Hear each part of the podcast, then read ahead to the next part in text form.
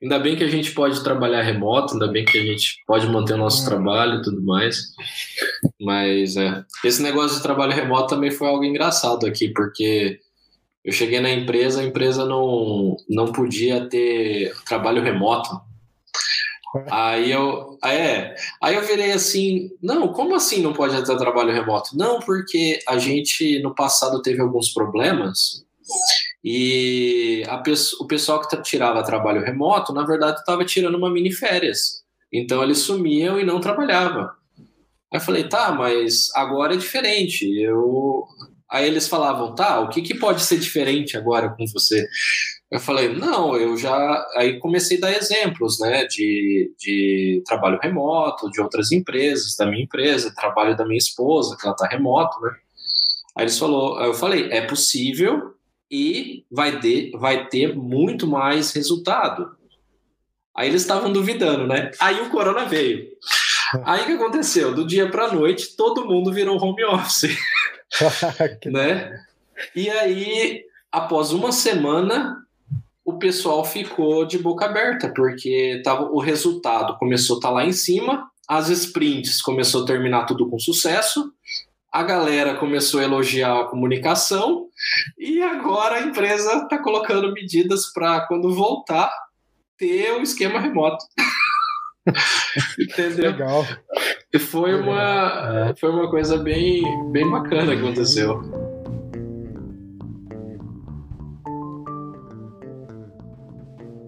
Olá pessoal, eu sou o Leandro e este é o Hard Codecast, episódio número 5, onde batemos um papo com o Jader Oliveira, que está em Utrecht, na Holanda, e já teve passagens pela Irlanda e uma pequena pausa na Itália. Hoje aqui comigo para entrevistar o Jader está o Kelson. Tudo bem, Kelson? Tudo bom, Leandro? Durante a conversa, o Jader, que é engenheiro de software especializado em tecnologias Microsoft, vai nos contar um pouco sobre como foram suas experiências em trabalhar fora do Brasil. Vamos lá? Bora!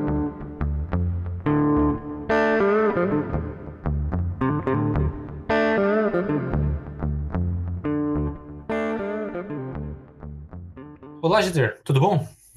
Opa, tudo bem? Como vai? Tudo bem, Jader. É, então, conta pra gente um pouco como que foram suas primeiras experiências de trabalho no Brasil, como surgiu esse interesse sobre a área de tecnologia e como partiu daí aquela vontade de você procurar novas aventuras no exterior? Então, é, eu venho de uma cidade lá do interior de São Paulo. Eu tenho esse R puxado, né? É, de uma cidade chamada Bilac. Eu comecei o, minha, meu contato com a tecnologia com 5 anos de idade. É, meu irmão adquiriu através de um acordo com a empresa que ele estava, um 386 DX40 MHz tinha 80 megabytes de memória de HD, uma coisa bem na época era incrível com disquete 3.1 é, meio, é, disquete 5 um quarto, e Windows 3.1. Então foi uma coisa assim totalmente nova para mim. Eu não podia relar no momento, ah. né? E depois de um tempo eu comecei a dar uma fuçada, eu vi que tinha uns livros, meu irmão ali estudando algumas coisas de programação, algumas coisas ali como mexer no Windows, como mexer no DOS, e com isso me despertou um certo interesse. Um dia ele deixou, deu uma saidinha ali, foi para o trabalho, eu peguei as apostilas de, de curioso, fui fuçando, entendendo, e com isso eu consegui bolar uma, é, uma introdução ali para o DOS. Eu editei o auto, o bat file que é executado após a inicialização do DOS e criei um, um ambiente que ele poderia só clicar os comandos de função do teclado e abrir o Windows, é, executar um jogo, executar uma planilha, alguma coisa assim nesse sentido. Aí esse então... Windows era aquele era aquela ainda versão que você tinha que rodar o Windows, né? Ele já não ele não era o sistema operacional ainda. Né? Exato, você tinha que ir ali no DOS digitar Win, uhum. aí começava a carregar aquela telinha preta e branca, Windows 3.1, é, com aquele Paint maravilhoso, né? Então não tinha muito desse clique arrasta, essas funcionalidades que a gente tem hoje, né? Era tudo muito arcaico, muito manual, você tinha que ir muito no código, você tinha que ir muito ali no DOS, pelos comandos. Então essa foi é, a minha introdução, o meu contato inicial. Após alguns anos, a gente adquiriu um Celeron, um outro computador. Foi o momento também que eu comecei a desmontar o 386. Eu comecei, meu irmão chegou, nossa, o que que você fez? O 386 tá todo desmontado em cima da mesa. Retirei tudo, depois eu montei de novo. Eu falei, relaxa, daqui meia hora volta aqui, vai estar tá inteiro montado e a gente vai funcionar. Com isso foi, foi eu fui tendo curiosidade, fui querendo aprender mais. A gente teve acesso à internet, o modem 56K, todo aquele aquele né, movimento, vamos né, ligar depois da meia-noite, vamos usar de final de semana porque é mais barato, é, aquele barulhinho lá tentando abafar o barulhinho para ninguém escutar que a gente está gastando internet. Então, teve aí é, esses momentos. Com isso, é, minha família viu que eu tinha esse interesse. É, eu tenho um, tios que eles mexem com seguro e eles falaram: olha, vem cá, tenta fazer uma manutenção aqui pra gente. Aí você aqui tem 10 anos de idade, já vai dando valor aqui para as coisas e vai fazendo algo que você gosta. Comecei fazendo umas manutenções e com isso eles pediram: olha, a gente tem uma dificuldade aqui, a gente não consegue controlar os nossos clientes, a gente tem aqui um cadastro no papel e às uhum. vezes no Excel. Daria para fazer alguma coisa? Eu não tinha conhecimento de programação com 10 anos de idade foi um desafio para mim, mas por ser curioso e tudo mais, fui atrás, fiz o cadastro usando o Axis 97 na época, é, usando o VBA para manipular o user interface da tela. Demorou aí uns dois meses para ficar pronta a primeira versão, mas no final ela conseguiu fazer o cadastro de cliente, gerar relatório, conseguir abrir umas apólices é, e também conectar junto com umas planilhas de Excel. Então, foi assim. Eu acredito que deve estar rodando até hoje. É, deve ter backup em algum lugar, porque muitos clientes ainda ela tem ainda nessa mini base dela, que eu migrei depois para um Axis mais novo. E foi o meu primeiro contato, assim, o que é um Axis, um database para época, é, VBA, é, o que, que eu posso fazer com isso, o que, que é isso, foi tudo muito novo para mim e se não fosse minha curiosidade, talvez eu não, não teria despertado esse interesse de continuar na TI, ver até onde posso uhum. ir com isso. Né? E esse incentivo da família também, que foi muito importante deles estarem ah, não, faz isso aqui, ó, tô aqui um, um, trocado por você ter feito isso, incentivando eu a buscar isso. Então foi muito interessante essa fase. E esse 386 que você desmontou, ele voltou a funcionar ou... Voltou, esse aí é legado, ele tá na casa da minha mãe, é, umas partes dele, né, que, que restaram. Com o tempo, depois eu me tornei instrutor numa escolinha de informática da cidade, e levei esse equipamento para lá para mostrar para o pessoal: olha, esse aqui é, é o disquete que a gente tem, ele é enorme, olha o tamanho dele. Você não consegue, não é um pendrive, não dá para salvar um giga. A gente salva e tem que quebrar esse pacotinho em vários micro pedaços e começar a estocar aqui nesses disquetes. Então, é, eu comecei a usar eles nas escolas para dar aula de manutenção, dar aula de montagem e desmontagem de computador, explicar sobre os barramentos, a memória, porque foi uma coisa que eu busquei e fui encontrando, e fui estudando, e fui aprendendo, e, e encontrei uma forma de repassar isso, né? Numa cidade pequena, foi fácil uhum. de, de expor esse conhecimento e a galera tomar conhecimento e me chamar para ajudar a comunidade. Legal, e isso com. Você começou então com os 10 anos de idade e começou a dar aula de informática antes dos seus 15, 18 anos? Isso, então eu comecei a dar aula por volta dos meus 14, 15 anos não era nada, não tinha carteira assinada ainda, era algo part-time. Então eu ia lá, fazia duas horas na semana, três horas na semana, já recebia um dinheiro com isso, já investi em mais tecnologia, porque aí acabava comprando mais equipamento, mais coisa. Então, isso aí foi acabando que amadurecendo mais, despertando ainda mais a minha vontade de ficar nessa área, né? E com isso, aos 17 anos, nessa mesma comunidade, recebi uma oferta de uma empresa local de desenvolvimento de jogos digitais para a área educacional. E aí eles falaram, Jader, você não tem o interesse de iniciar como júnior e aprender programação, porque é, você já tem uma certa experiência, uma certa vontade de aprender, e a gente está precisando de alguém. Então foi a minha primeira oportunidade, carteira assinada, de começar a programar e mexer com Flash, no caso, na época, é, ActionScript, então a gente desenvolvia jogos e, e plataformas e-learning para diversas escolas no país, no Brasil inteiro. Então comecei a aprender como que, que funciona um jogo, como que é a arquitetura de um jogo, pensar em performance, pensar como que os próximos estágios, né, do, do um, de um jogo, porque você precisa demanda muita criatividade, né? Você tem que muita coisa você tem que imaginar primeiro o que, que vai acontecer e transportar isso para o código. Tem física no meio, que era uma coisa também que eu tive que ir aprendendo. Quando dá uma colisão, você está usando um boneco que de repente chega uma pessoa e faz uma questão de português e aí você responde e isso consegue avançar de fase. Então eu tive jogos como esses educacionais, é, eu aprendi muito com isso e essa empresa também me deu liberdade de atuar com outras linguagens. Então surgiu a necessidade de fazer um controle de licenças. Então eu peguei e iniciei meu estudo em cima de PHP. Então vamos fazer uma plataforma web e utilizar uma linguagem web para isso. Utilizei PHP na época. É, foi o, única, o único momento que eu utilizei PHP na minha vida.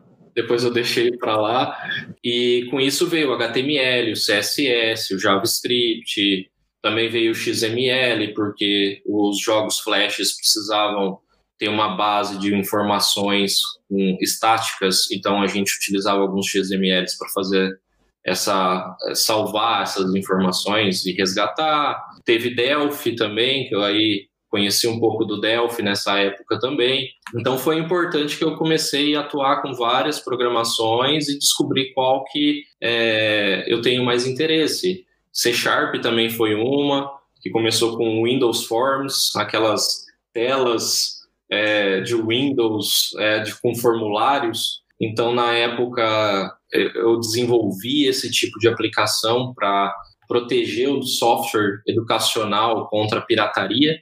Então, ele praticamente ele entendia, é, reconhecia qual era o seu hardware, existia um, uma conexão entre a, o Mac do computador e mais um, um, um código gerado pelo jogo, e com isso existia uma lógica por trás que tentava burlar um pouco, ajudar a proteger a, a contra a pirataria. E foi feito na época com o C Sharp também. E aí começou essa vontade, nossa, Microsoft, e, e aí começou esse engajamento. Ah, que legal. E com essa experiência que você foi pegando no Brasil, e desde cedo você já se imaginava trabalhando fora do país? Como que surgiu é, essa ideia é, de ganhar uma experiência fora do Brasil? Essa experiência fora do Brasil surgiu no momento que eu já estava em São Paulo. Eu me senti estagnado no interior. Recebi uma proposta para São Paulo para trabalhar numa empresa do Bradesco. Iniciei meu trabalho lá, comecei a atuar também como freelancer à noite e final de semana. Com isso, eu tive acesso a outras empresas, além do Bradesco, Nestlé, é, Roche, Nova Nordisk, Janssen, empresas que eu estava fazendo alguns freelancers é, por fora. Após esse estágio, eu fui contratado por uma empresa indiana, uma multinacional, e foi então que eu tive mais contato com projetos internacionais e realizei que o meu inglês estava muito defasado, eu não conseguia lidar com projetos internacionais, todo mundo expressar adequadamente o que eu precisava na língua inglesa. Então, com isso, eu fui me estagnando e, junto com a minha esposa, a gente começou a avaliar é, algumas opções fora do Brasil para a gente se expandir. Irlanda, Austrália e Canadá foi as opções que a gente teve na época. É, a gente acabou optando por é, Irlanda devido à facilidade do idioma, a facilidade do, de, de estudar, né? É, das, é, ser mais acessível, é, a facilidade de visto também, porque oferecia na época um, um bom projeto, assim, um bom pacote de trabalho e estudo isso em 2014. Então foi uma escolha assim, ok, vamos para a Irlanda, vamos, a gente vai fechar tudo que a gente tem, eu vou fechar todos os meus freelancers, juntamos tudo e iniciando uma nova fase na Irlanda, em, em Galway. Legal. E, e, e, o seu planejamento inicial, Jader, era pegar uma experiência na Irlanda, é, melhorar o seu inglês, como você disse, e retornar para o Brasil, de repente, numa posição um pouco mais é, privilegiada? Ou sua ideia era partir para a Irlanda com o intuito de, quem sabe, já migrar definitivamente para lá? Não, o início era estudar inglês, conhecer novas culturas, devido a nossa expandir um pouco a nossa mente, né? Porque a gente fica tão ali naquele mundo fechado, interior de São Paulo, São Paulo capital, e é importante você ter esse convívio com outras culturas, como crescimento pessoal também. Então, o foco após os seis meses era voltar. Então, a gente, se a gente conseguisse fazer algum freelance, alguma coisa por ali na nossa área, ou alguma coisa relacionada, excelente. Se não, a gente voltaria após o término do curso, se esforçando muito para aprender o máximo possível, estando ali, é, ficando integrado com a escola, com os programas da escola e aperfeiçoando cada dia mais o inglês. Porém, a vida deu uma reviravolta, né? Eu recebi uma proposta da Genesis Automation em Cork, é, efetuei a entrevista Nesse momento, quando eu recebi a oferta, a gente estava viajando, a gente já estava prestes a voltar para o Brasil. Então, a gente estava fazendo o último um tour na Europa, conhecendo os países, novas culturas, né? E essa ligação aconteceu, eu efetuei a primeira entrevista, foi uma entrevista técnica, é, efetuei de Galway. Depois eles me chamaram para ir até o escritório, conhecer o escritório e ter uma segunda fase. A gente teve um bate-papo de mais ou menos uma hora, e depois eu tive outro teste técnico que eu tive que fazer no local. Passei em todas as etapas. E ofertaram para mim uma proposta de trabalho e o sponsor do Visa, do, do, do meu visto. Então, com isso, a gente ligou para a família e cancelou todo o retorno. Falou: a gente está rasgando aqui porque a gente vai descer, mudar para Cork e iniciar uma nova vida lá. E eu tenho um emprego. Vamos ver o que, que isso pode gerar, né? Legal. E essa empresa, ela da área, ela fazia o quê? Essa empresa é da área de saúde. É, ela fica em Cork, hoje ela está localizada perto do aeroporto. Ela faz o gerenciamento de medicamentos dentro do hospital, toda a parte de estoque, de inventário desse hospital. Faz também o controle é, das cirurgias, qual que é o fluxo da cirurgia, o que, que foi usado, qual que é o médico que tá, foi, hum. efetuou essa cirurgia, qual que é os enfermeiros também que participaram dessa, dessa cirurgia, quanto tempo levou, porque isso aí gera custo e depois o sistema também gera um relatório de custo somando as horas trabalhadas de cada funcionário e o medicamento utilizado naquele, na operação, juntamente com o custo do ambiente de operação, né, da sala de cirurgia, porque gera um custo para o hospital. Então a gente fazia todo esse esse levantamento através de um sistema, é, fazia também a contagem de estoque. A gente tinha uma aplicação em,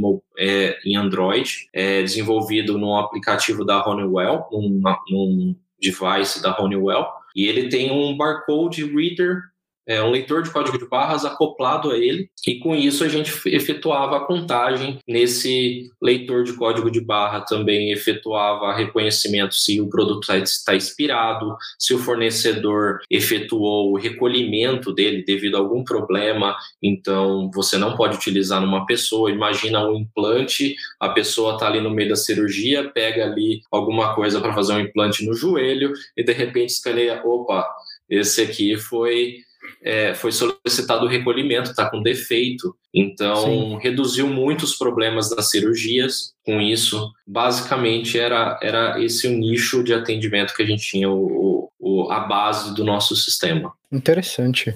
E aí, como, como funcionava o dia a dia, assim, nessa empresa? É, como chegavam as tarefas para você? Era, era um, um, ambiente agile de desenvolvimento? Conta pra é, gente no... como é que era um dia a dia normal lá. Sim, no começo eu foi apenas, a gente tinha quatro pessoas, quatro entre cinco pessoas. É, no final, quando é, eu deixei a empresa, já tinha por volta de 60 a 70 pessoas.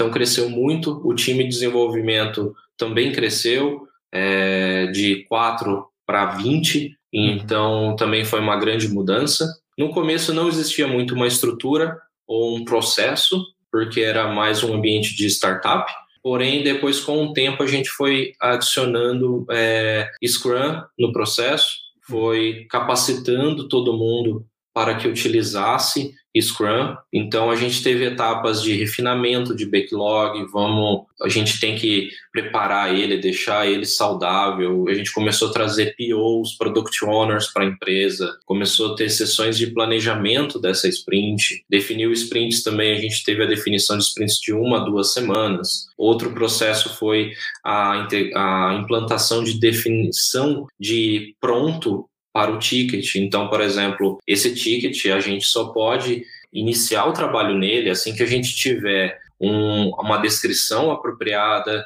uma aceitação da parte de QA, o que, que precisa ser testado, uma validação junto com a parte do cliente também para saber o valor desse ticket em ser aplicado ou não, ser efetuado ou não. Então, a gente só atendia o ticket se realmente agregasse valor. Se não agregasse valor, a gente trocava a priorização disso, né? Uhum. Para então entrar em desenvolvimento, é, toda a base em C Sharp, em .NET. Posteriormente, a gente migrou tudo para .NET Core devido à portabilidade e veio facilitar também é, a parte de custo, porque .NET Framework exigia que uma máquina Windows e agora com Core a gente poderia rodar num Linux, poderia rodar num Mac, então já não tinha limitações de ambiente, servidores. É, também existia a, existe as etapas de CI, de integração contínua e, de, e deploy contínuo na empresa.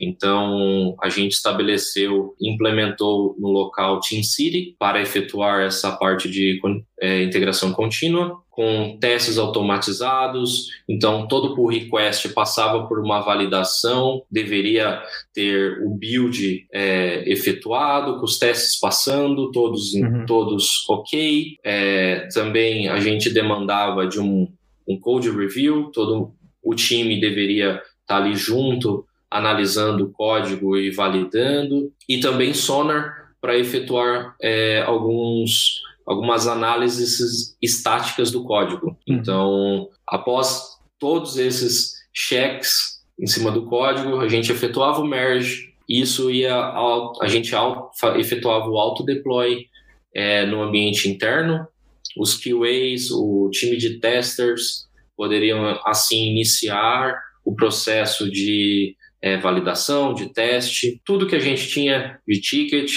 era só considerado concluído se a, a, é, houvesse a passagem pelo QA, a aprovação de um QA e a aprovação de um PO também, que aquele produto, aquele delivery foi realmente integrado, é, foi entregue, né? Uhum. Então era basicamente a gente tentava sempre melhorar então, existia sempre workshops para a gente conversar um com o outro, ver o que a gente pode melhorar, vamos, é, vamos incluir algumas demos, por exemplo, assim que tiver o delivery, a gente precisa ter uma feature que é, que é possível efetuar uma demo no final, apresentar para uma empresa, para alguém que não é business e conseguir mostrar o valor daquela entrega. Então, com isso, a pessoa conseguia também, o desenvolvedor é, conseguia realizar é, qual que era aquela entrega que ele estava fazendo, qual que era a conexão dele com o negócio da empresa e verificar também o valor, né? O valor o, do product owner, do cliente para com esta entrega. Então, com isso, amadureceu bastante o time Legal. nessa fase. E o que é interessante é que você começou, é, essa bagagem você trouxe do Brasil ou você acabou adquirindo essa bagagem de experiência em começar a implantar uma cultura agile dentro da empresa, nessa empresa que você trabalhou? É, o Brasil ajudou muito, eu acredito que, que nem a parte de é, integração contínua, delivery contínuo, já eram formas que já eram, eu já utilizava no Brasil. Então, eu acabei trazendo essa, essa cultura. No Brasil também, eu tive a oportunidade de tirar certificação Scrum Master na época. Então, em alguns ambientes, eu já havia tido a experiência é, na área de trabalhar com é, ambiente ágil. E com isso, tendo uma empresa como uma startup, eu vi uma oportunidade de repassar essa, esse conhecimento. Então, foi um momento de. É, a, a, gente tem aqui uma aplicação mobile, ela é, é Windows Mobile, vamos, vamos pegar ela aqui, vamos analisar o, o, contexto aqui do que, que a gente tem aqui nessa aplicação e vamos migrar, migrar para Xamarin, uma aplicação é, e uma plataforma melhor. Aqui não tem processo, a gente pode trabalhar nisso, a gente pode adicionar mais valor, a gente pode é, organizar a empresa é, de uma melhor forma. Então, vamos colocar algum, alguns pontos ágeis aqui, ó, vamos começar a introduzir, preparar essa cultura. E aí, com isso, após quatro anos, essa cultura se amadureceu e assim, quando eu deixei a, a, a Gênesis, já, tava, já estava num, num ambiente bem estável,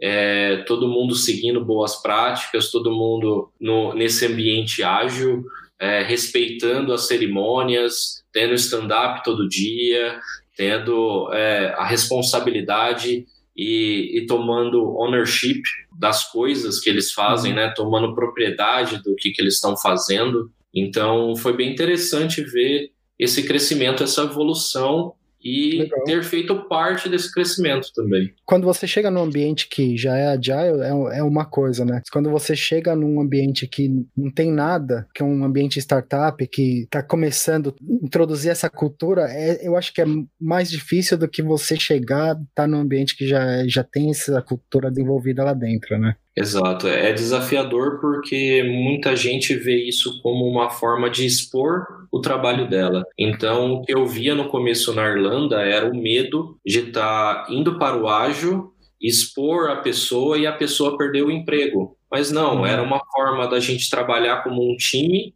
no final de uma sprint, ter uma retrospectiva, entender quais foram os nossos erros e para a próxima sprint melhorar, aprender com os nossos erros, fazer algo melhor, fazer algo que a gente consiga ter uma sinergia melhor no time e também o compartilhamento de conhecimento, né? Então quer dizer, não você não precisa reter a informação em você. É, isso não quer dizer que você compartilhando eu vou ter que te demitir entendeu? Então, assim, é, você não vai perder teu emprego, você não vai perder teu valor, vai continuar exercendo uma função fundamental na empresa e com isso, compartilhando, você pode crescer também junto, porque outra pessoa tem outra opinião, então uhum. você abre uma discussão, é, eu acredito que muito positiva dentro da empresa. Legal. E uma das questões assim é, por exemplo, nessa, nessa parte de quem trabalha na área de saúde, com sistemas da área de saúde, eu acho que é, o que é de extrema importância é a segurança, né? Segurança dos dados, dessas informações, é uma coisa que se vazar é um problemão, assim, né? Porque hoje em dia sim, tem até os, os, os, programas do, da União Europeia, o GDPR, né, para proteção de dados do, das pessoas. Como é que funcionava essa parte de proteção de dados dentro da empresa ali? Isso, a parte de paciente, é, de informações do paciente é uma coisa muito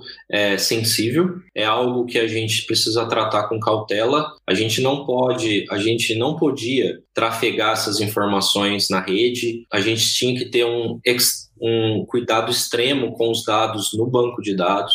Então, tudo que era voltado para o paciente existia uma criptografia, existia também alguma, algumas práticas, protocolos que a gente tinha que seguir, que nem o GDPR, é, o IPA, que é dos Estados Unidos, e outros protocolos e padrões que a gente tinha que estar sempre em mente quando a gente estava tratando com informações do, do paciente. Então, tudo que a gente tinha no sistema não podia fazer link nenhum com aquele paciente. Então, a gente tentava tratar de uma forma que, que evitasse a rastreabilidade e protegesse aquela pessoa, aquele, aquela informação pessoal daquele indivíduo. É algo trabalhoso. Algumas empresas, no nosso caso, a gente não tinha um departamento é, voltado para isso. A gente tinha é, apenas treinamentos com os times e a parte de operações, a parte que cuidava da infraestrutura dos servidores, para que isso tivesse um firewall adequado,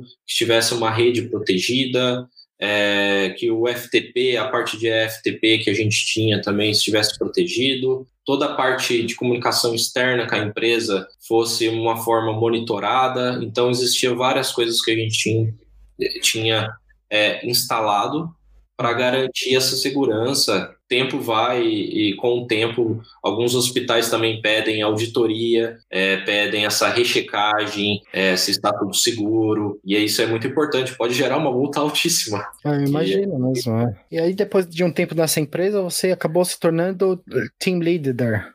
É, isso.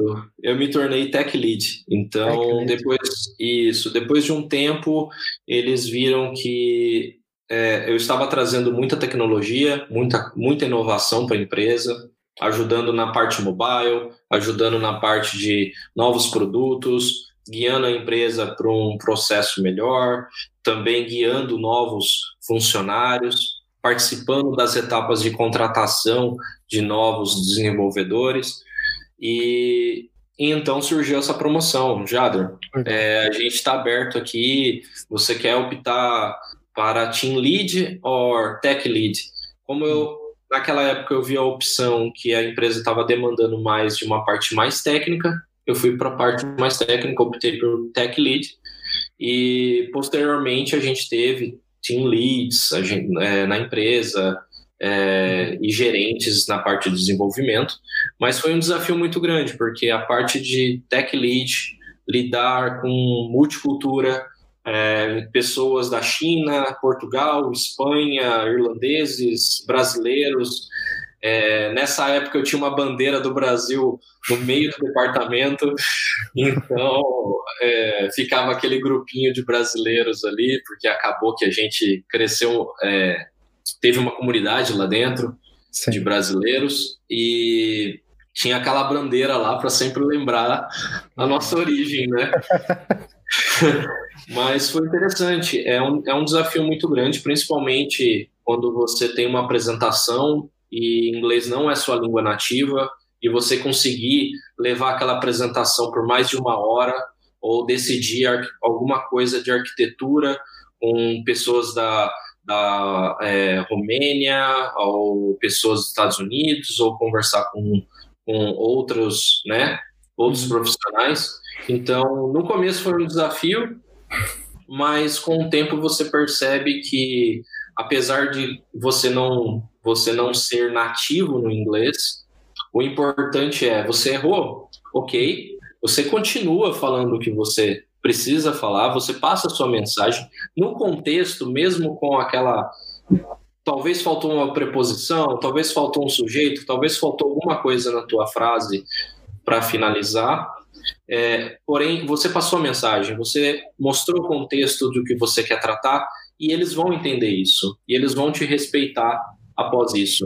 E se você tiver consciência, nossa, eu errei, da próxima você corrige. Não volta, não pede, não precisa pedir desculpa. Nossa, desculpa meu inglês. Não tem necessidade. Sim. Se você conseguir passar mensagem. Se falta vocabulário, o negócio é começar a contar aquela história. É o famoso encher linguiça. Vai pelas beiradas, tenta explicar de uma outra forma. Se eles tiverem paciência, porque assim também tem algumas empresas que não, não estão preparadas para receber pessoas não nativas, tem algumas outras que já são mais preparadas para estar tá recebendo, elas respeitam, elas esperam o teu momento, a tua explicação.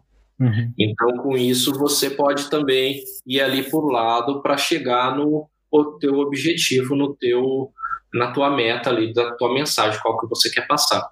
Então, é, foi um desafio bem grande, mas foi legal. É interessante isso, né? Porque tem, para ter muita empresa que força esse, esse ambiente multicultural, mas ela, ela não tem um ambiente propício para isso, né? Ela não, não fomenta trazer pessoas com outras mentalidades e tal. E não, mas é legal que essa empresa que você trabalhava, ela, ela realmente ela se esforçava para integrar Sim. pessoas de outras nacionalidades dentro da empresa, né? Exato, outra deu um, o crescimento de quatro funcionários a 80 que você comentou, né, Jader? É, um é por volta de 60 a 70 funcionários, foi uma, um crescimento anos, enorme. É. Exato, exato. Começou de um, de um, de um, um escritório pequeno, a gente depois moveu para um andar inteiro, com mesa de ping-pong, sinuca, tudo que o pessoal queria, um café enorme, uma máquina de café gigante, porque sem café não tem código. então, é, mas assim foi bem legal e a participação, a empresa queria saber o que, que o funcionário queria no ambiente dele, como que ele queria entrar ali dentro daquele ambiente, se sentir é, confortável, é, se ele tivesse uma reunião, como que ele que gostaria de se sentir. Então eles se preocuparam com várias é, vários pontos do novo escritório e foi bem interessante. Então, com eventos também com o pessoal da empresa, tentar fazer uma socialização entre multiculturas. Então, e também eles incentivaram na, no, na Meetup que eu estava desenvolvendo em Cork, porque teve uma época que eu senti uma defasagem da comunidade de tecnologia em Cork e acabei juntando alguns amigos e falei, vamos vamos tentar aqui juntar a comunidade, vamos tentar juntar alguns profissionais. E na época, no começo, a Gênesis também me incentivou e, e colocou é, um dinheiro, deu um suporte para planejar o ambiente, fornecer algumas bebidas, algum, algumas coisas para o pessoal para o evento e também divulgar também um pouco mais o evento. É, a gente ficou com, esse, é, com essa meetup por volta de um ano e ajudou muita gente. Sobre uma, a meetup era sobre uma tecnologia específica ou era sobre. No começo, a gente, geral? É, no começo a gente viu a necessidade de informações em relação ao visto de trabalho na área de TI, é, recrutamento, a parte de currículo também, porque a galera não estava preparada ou o currículo não estava formatado na, na forma correta, ou a pessoa tinha dúvidas ou medo do inglês. Então a gente tentava ali separar uma meia hora para tratar sobre esses assuntos, trazer uma recrutadora também para conversar com eles em inglês e também rever os currículos deles. Depois de um tempo a gente começou a ter algumas conversas sobre tecnologia um pouco mais aberto, então a gente falava sobre redes, sobre nuvens, sobre alguma linguagem específica ou sobre a é, metodologia metodologia ágil. Uhum. Então a gente começou a abordar alguns assuntos e mantivemos esse, esse, essas sessões ao longo de um ano, um ano e meio. Legal. Depois a gente fez uma parada porque é, a maioria do pessoal deixou a Irlanda. Então teve uma fase uhum. que um foi, um foi para a China, o outro foi para os Estados Unidos, teve uma galera que voltou para o Brasil e aí quebrou esse, esse, essa sinergia que a gente estava tendo Sim. nas meetups. E... Que foi um pouco o seu caso também, né? Você estava tava lá na, em Cork e depois você pegou uma pausa, foi para Itália e depois começou a pesquisar outros lugares. Conta pra gente como é que foi isso, a parte da Itália já era algo que eu já estava buscando por causa devido à minha cidadania italiana, então era uma coisa que eu já estava buscando e planejando e fiz um acordo na época com a Gênesis falando, olha, eu preciso tirar a cidadania, isso vai me ajudar muito a parte de visto, não vou ter mais essas dependências e tudo mais. E eles me deram um ok, fui para a, a Itália, trabalhei remoto de lá por um tempo, então fiquei é, dando assistência para os times, continuei sendo tech lead, então tinha as reuniões com, com todo mundo a respeito das arquiteturas, evolução de produto, é, continuei dando suporte para o pessoal que estava iniciando, acompanhando é, se o pessoal estava seguindo boas práticas, auxiliando em pull request. Continuei o meu trabalho normalmente remoto, é, usando Slack e outras ferramentas para trabalho remoto. E com isso acabei passando três meses na Itália devido ao processo de cidadania e trabalhando remoto. Foi uma experiência, eu acredito que incrível é, é bem diferente a cultura e uhum. vivendo lá dia a dia você consegue observar isso. Você também fica um pouco mais agitado porque começa a ver o pessoal ali na rua, todo mundo ali com aquelas mãos usando ali toda hora e babendo. Um também. Um clima melhor, é. não tinha chuva, tudo mais. Você ficou é, aonde na Itália? Eu fiquei perto de Roma, uhum. é, fiquei numa fazenda. É, de uma, de uma família é, local, então eu conseguia treinar um pouquinho do italiano, que foi interessante. Mas a, os donos também da casa, ele, a mulher era era aposentada já como gerente de projetos, então eu conseguia ter uma linguagem de tecnologia com ela bem boa. Então, foi interessante, aprendi muito, tentei é, efetuar uma imersão na cultura local, entender um pouco sobre é, a área de tecnologia também lá no local, os profissionais que tem por lá. É, a demanda por lá não é muito alta, eu acredito que é mais centralizada em Roma, em Milão, mais ao norte. Então, onde que eu estava já não era tão, é, tão conhecido mexer com tecnologia. Para os locais lá parecia que era um hacker, né? É, saindo com o computador, sentado ali na, em frente da praia, porque eu fiquei numa cidade de frente com a praia, sentado ali na praia e mexendo ali no computador, tudo mais. O pessoal olhava assim, né, com uma expressão meio estranha. Foi interessante. Foram três meses. Voltei para Irlanda. Com isso começou o trâmite dessa mudança para a Holanda. Eu não estava, a, a gente não estava procurando muito, a nossa busca, mas era voltada por qualidade de vida, habitação, a parte de saúde e esses pontos aí importantes para a gente naquele momento pesaram bastante. Porventura, eu recebi uma oportunidade para estar tá vindo aqui para a Holanda. Uhum. Não nunca passou pela nossa cabeça, nossa, Holanda, né? A primeira coisa que vem na cabeça é Amsterdã, o, o mundo ali, a atmosfera, né, de Amsterdã. Mas a gente nunca tinha pensado, nossa, tecnologia na Holanda, né? Começamos a avaliar essas opções, é, verificar habitação, quais são os benefícios, as facilidades. Nessa época eu já estava, eu já estava com a cidadania italiana, então não seria um bloqueio a partir do visto. Após muita análise e muita insistência da empresa que o meu fez a oferta, a gente decidiu, ok, a gente vai mudar, a gente vai sair dessa zona de conforto que a gente já estava construindo uma comunidade, sendo o braço direito do meu CTO é, aí na empresa, cheguei a ter uma conversa com ele, ele me incentivou muito e por que não? A gente aceitou veio para a Holanda e uhum. começou uma vida nova. Então, uma vida, uma cultura nova. O sol aqui, a gente tem muito mais sol. então, o tempo tem aqui. Tem é... dias a mais de sol, é isso? É, tem dias. É, exatamente, exatamente. é, é basicamente isso. Eu estou em Utrecht. Ela fica a meia hora de Amsterdã. Ah, Isso.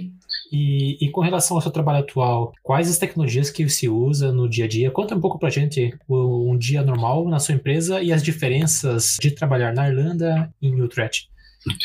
Então, é, a empresa também é na área de saúde, então eu não saí da minha área. Essa empresa ficou bastante tempo atrás devido a essa experiência com saúde.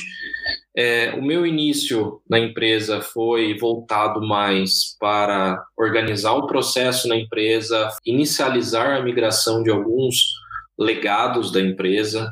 Essa empresa é voltada, como eu disse, para a saúde, para o tratamento de câncer. Então, ela acompanha todo o tratamento, toda a evolução do paciente, ela oferece, ela faz o acompanhamento dos medicamentos, envia questionários para o paciente, o paciente responde, nossa, esse, esse medicamento está sendo ok, é, está tendo algum, é, algum efeito colateral, se ele está sentindo algo, alguma coisa relacionada. Dependendo da resposta dele, é, o médico atua sobre isso e pode mudar todo o agendamento dele, toda a timeline dele de tratamentos. Quando ele tem algum é, tratamento experimental, ele também recebe uma notificação: olha, esse tratamento aqui é novo para a área de câncer que você é, que você está passando. É, você gostaria de tentar? Você gostaria de estar tá participando desse programa experimental? A pessoa pode falar ali: eu gostaria. Automaticamente a gente já faz toda a mudança do agendamento dela para aquele tratamento acontecer. Então tem todo esse acompanhamento e agora a gente tem, eu tenho mais essa presença de dados sensitivos.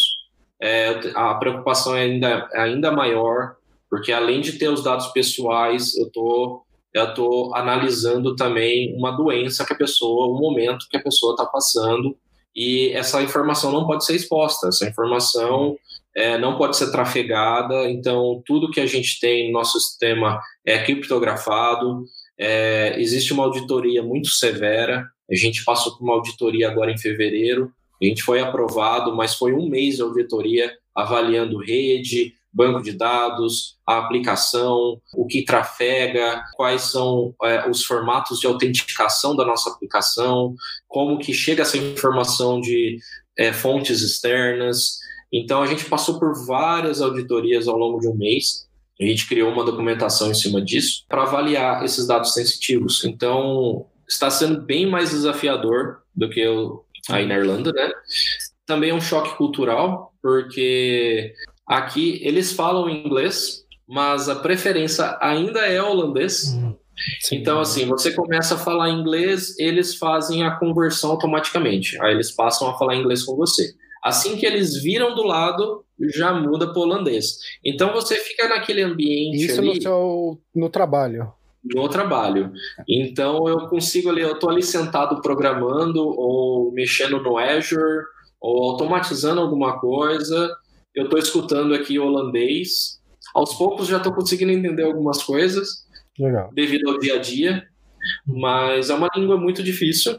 É, no começo eu vi muita resistência porque eu fui o primeiro estrangeiro da empresa. Nossa. Então a empresa tem 50 funcionários e eu fui o primeiro. Então para eles foi uma coisa muito difícil até para o dono da empresa, porque ele fazia, ele faz algumas apresentações, às vezes ele esquece e começa a fazer a apresentação em holandês. Então agora ele está trocando a chave, começando a fazer as apresentações em inglês. Mas isso também, é, eles também têm, têm um ponto de muita confiança. Então o que eu percebi foi, no começo, eles viam em mim, falavam o problema que eu tinha que estar tá atuando e saía continuava falando em holandês. Com o tempo e a demonstração do trabalho, e esforço, e responsabilidade, e tentando organizar a empresa e ajudando para com os pontos que eles me contrataram para estar ajudando na empresa, eles começaram a mudar, eles começaram a confiar mais, eles começaram a dialogar mais em inglês em vez de holandês. Então aconteceu que, por exemplo, Agora, eu vejo que tem alguns pontos ali da empresa que eles já não estão falando em holandês entre eles, estão falando em inglês porque eles querem que eu possa interagir com eles. Uhum. Então, eles viram que, não, Jader está aqui, ele é estrangeiro, mas ele está trabalhando como a gente está trabalhando, entendeu? E aí eles estão me considerando como um deles, pelo menos é o que eu vejo, e também o feedback que eu ando recebendo. Sim. E está sendo uma recepção muito boa, né? E agora eu estou efetuando, eu recebi essa semana é, um novo cargo, agora eu sou Team Lead.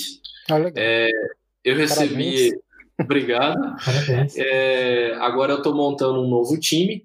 E por coincidência, esse novo time, as entrevistas que eu estou fazendo com o pessoal para integrar esse novo time, é, referente a uma migração do, no, do legado para uma arquitetura é, mais escalável, mais portátil, a maioria é de fora da Europa. Então eu estou recebendo, eu estou efetuando muita entrevista com gente, com pessoal da Argentina, é Brasil, ou um pessoal mais ainda ali na Europa, mas um pouco mais afastado, que nem da Hungria, é, na Grécia, algumas coisas assim. E não estou tendo tanta procura do pessoal holandês. Então eu tive só uma entrevista no momento com um holandês, o resto foi tudo de fora. Então, por coincidência. Abriu portas, é. Então abriu as portas, o pessoal falou que é um grande benefício né, em ter alguém estrangeiro ali na empresa e que não vai quebrar a cultura deles, eles vão continuar sendo holandeses, vão falar holandês. O almoço deles é, vão continuar com os pães deles, né, com os lanchinhos do almoço, não vai mudar nenhuma rotina deles. Então eles viram que não está tendo impacto, continua trabalhando, continua tendo as entregas, e eles deram essa abertura. Então agora o time, pelo que anda, tá andando a carruagem, vai acabar formando um time só de estrangeiro. Legal. E está sendo bem interessante ver, ver esse, essa mentalidade sendo mudada. Que legal. E, e, quanto tempo você já está em Utrecht, eh, Jader? Já vai completar seis meses. Então, seis meses. A gente chegou aqui em setembro. A nossa chegada foi um pouco que é, de surpresa para a gente, porque a gente chegou, as, chegou na alfândega, o oficial solicitou para a gente o que vocês estão fazendo aqui, qual que é o intuito dessa de vocês aqui. A gente falou: não, a gente, eu recebi uma oferta de trabalho, a gente vai morar aqui. Ele virou para mim e falou: bem-vindo. É, então foi uma coisa assim: ah, tá, se você não quer chegar, verificar nada, algum documento, não, não, eu acredito em você que você vai vir trabalhar e morar aqui, tá tudo bem, bem-vindo, boa sorte. E isso ficou assim pra gente assim uma coisa muito impactante. É, o primeiro contato com o governo também foi impactante, porque a gente chegou no governo aqui para fazer todo o processo de reconhecimento, porque eu preciso fazer isso, todo, todos os documentos necessários para você estar tá, tá transitando aqui dentro do país. E a triagem. Você tem uma foi... ideia de. Você tem uma ideia do, do, de um pouco desses papéis que você tem que fazer, a parte burocrática, como é que funciona?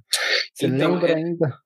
Essa é a parte boa, porque você vai na, na UFAM, no, no, no governo com seu passaporte, algumas identidades que você tem, o que você tiver de documento, e a sua entrada no país, só comprove a sua entrada, e no governo eles fazem todo o processo. Então, se estiver faltando alguma coisa, eles conseguem iniciar o processo, sentar com você, te explicar, olha, no teu caso, o teu caso é diferenciado, você precisa desse, desse, desse documento. Porém, a gente consegue já iniciar o processo. Então, eles iniciam o processo parcialmente.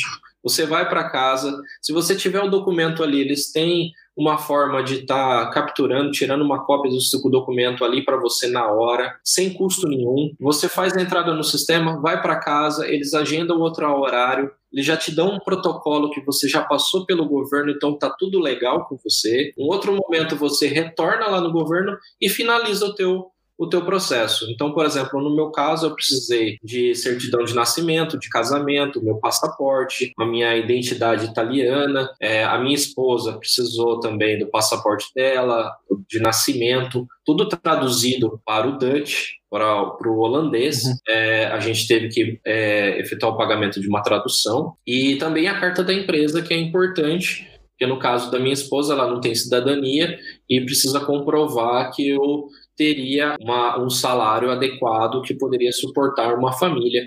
Então, no caso, ela juntou todos esses documentos e pronto, foi o suficiente. A taxa foi 50 euros, é uma taxa bem baixa para efetuar a entrada do visto aqui. Com isso, ficou todo mundo legalizado. Legal. No caso da minha esposa, ela, ela é uma tester, trabalha para a empresa da Irlanda ainda, a Teamwork, que fica em Cork. Então, ela foi transferida para o escritório de Amsterdã. Ela trabalha remotamente, ela trabalha de casa a maior parte do tempo. E algumas vezes, quando tem reunião ou uma interação com o pessoal aqui da Holanda, ela vai para o escritório é, em Amsterdã, mas ela manteve o trabalho dela e com essa expansão do visto e essa explicação do governo também, o que, que eu preciso fazer para que minha esposa fique legal comigo aqui no país, foi excepcional. Eles guiaram todo o processo e a, acertaram todo todo todo visto para que isso acontecesse. Que legal, Leandro. Que legal. E voltando um pouco para a parte técnica, você até comentou trabalhando um pouco com Azure na, na sua empresa atual. De uma maneira geral, quais foram as tecnologias que mais agregaram valor na sua carreira em todo esse período de Brasil, Irlanda, Itália e hoje na Holanda? Você, claro, é uma vasta bagagem em tecnologias Microsoft, mas de uma maneira geral, incluindo as tecnologias Microsoft, quais são aquelas que estão com você até hoje? Eu acho que foi Flash. Eu vou chutar que foi Flash. Não, Flash, Flash foi uma, foi uma fase bem legal. Flash, inclusive, eu de vez em quando eu dou uma acessada no site da primeira empresa que eu passei na minha carreira e tem o meu jogo lá ainda rodando. Eu achei incrível. Eu mando uma mensagem para a dona lá da empresa, ainda é a mesma. Todo mundo, a maioria dos funcionários ainda são os mesmos. Ainda falo para ela, nossa, meu jogo ainda tá, tá rodando, tem escola usando, né? Então é bem legal ver esse legado. Mas eu acredito que nessa construção dessa carreira, tecnologias como o .NET ficou muito presente em toda a minha carreira todo o ecossistema em volta do .NET que ele traz, né, o C Sharp, o ASP.NET, é, a parte de web, a parte de mobile, agora com, esse, com o .NET Core sendo multiplataforma, então ajuda muito trabalhar no Linux, trabalhar no Mac, né? É, o Git também como uma ferramenta de controle de versão de código, o SQL Server para banco de dados também esteve muito presente em várias fases da minha vida. HTML, CSS de forma básica, eles sempre vão estar presentes. Todos eles agregaram muito valor em diferentes fases. Eu acredito que uma fundação bem sólida na parte de JavaScript também me ajudou a desenvolver bastante skills com Angular, com React, com outras bibliotecas. Então, eu consegui, com esse pequeno leque de linguagens, eu consegui agregar outras linguagens nessa stack ao longo dos anos. E com a experiência em diversos setores, que nem banco, é, seguro, saúde, agregou ainda mais para expandir como que resolver problemas, como a, é, qual que é a melhor linguagem para determinado problema, às vezes que nem é, C Sharp não é a solução para tudo, é a mesma coisa, microserviço não é a solução para tudo numa arquitetura. Às vezes existem é, formas melhores de atender aquele problema, de solucionar aquele problema, que serão mais performáticas. Então, ao longo da carreira, fiz uma, uma, uma sólida base com essas linguagens, porém elas me capacitaram a entender outras que eu poderia estar tá trazendo talvez bem mais valor utilizando aquela outra linguagem, né? Apesar é, do que apenas o C Sharp. É a mesma coisa o Azure. Antes da, da Irlanda, eu tinha essa mentalidade: vamos utilizar tudo Microsoft, vamos ficar tudo com esse meio, com esse nicho, mas chegando na Irlanda, eu tive a oportunidade de trabalhar muito com a Amazon, com a AWS. Eu vi que existem coisas boas em cada plataforma. É, com essa bagagem me ajuda a extrair qual é a melhor opção, qual é a melhor forma de utilizá-la e atingir esse objetivo dessa entrega desse produto de uma melhor forma possível, performática, escalável, é, mais portátil, né? Então, eu acredito que cada uma tem suas suas particularidades e cada uma contribuiu de uma forma diferente e com essa visão também mais ampla, né? Porque alguns aí ficam ali limitados a uma linguagem ou outra, mas é bom você dar uma expandida às vezes, aumentar ali seus horizontes, porque existem soluções também que podem auxiliar a sua vida, torná-las mais simples, né? Até, por exemplo, no build, na integração contínua, como que você pode estar ali automatizando e, e retornando essa informação para o desenvolvedor para que ele consiga saber, nossa, tá tá quebrando meu build, tá, não tá passando nos testes, não tá passando na integração, na de integração, entregar mais qualidade também, né, pro cliente, para primeiro falhar, eu acredito que falhar do teu lado é melhor do que falhar do lado do cliente. Então, ah, se você conseguir montar um ambiente e você conseguir capturar esses problemas antes de entrar em produção, é excelente. E eu acredito que esse mundo do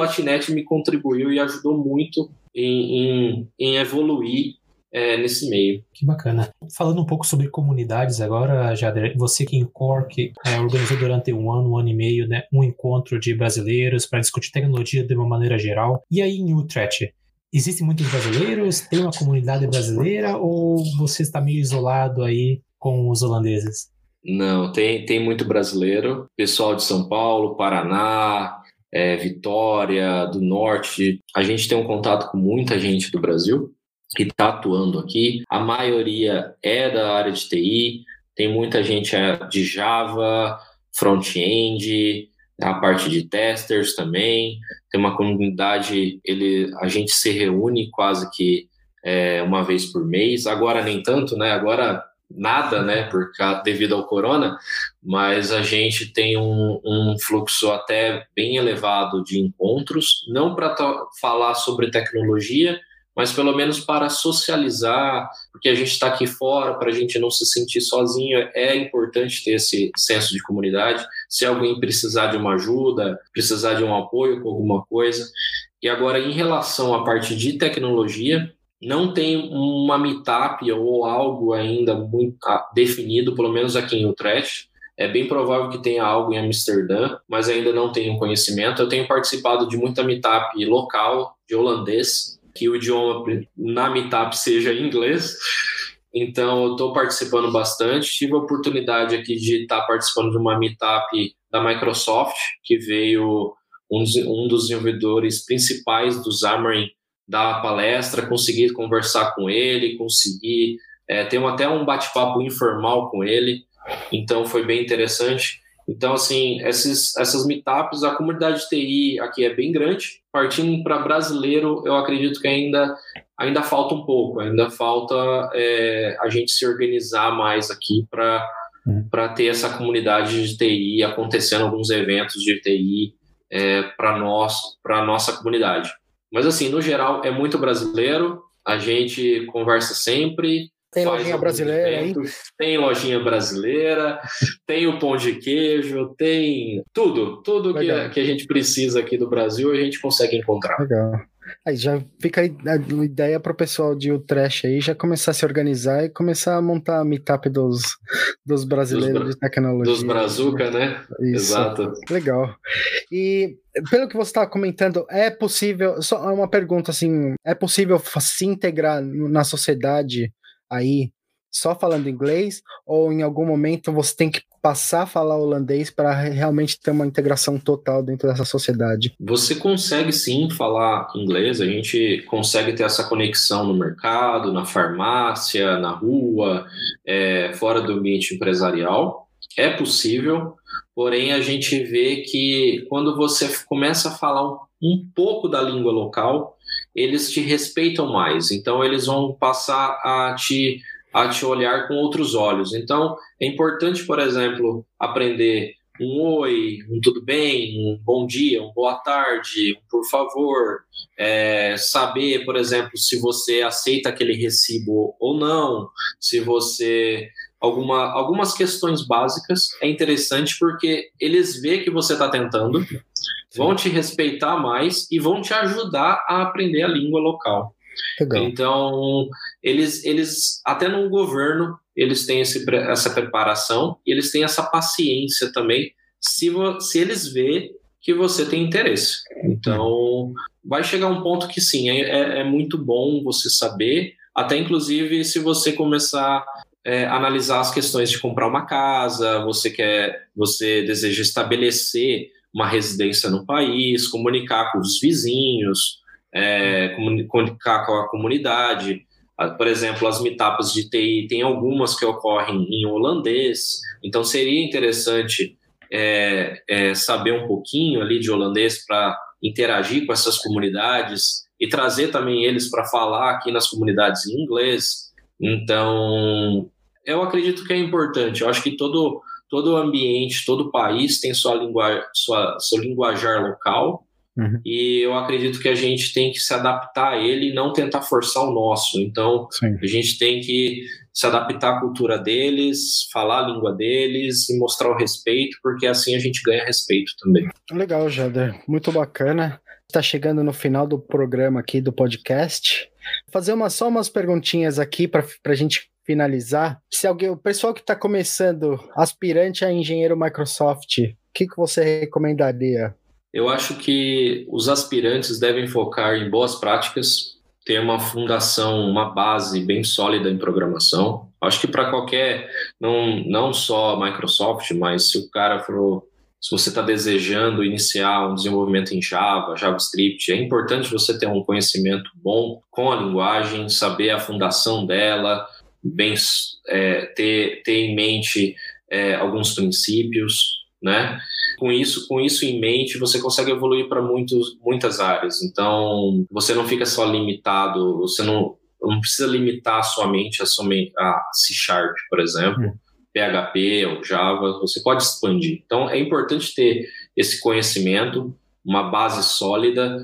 É importante estar envolvido com workshops, com com meetups, essa transferência de conhecimento é super importante.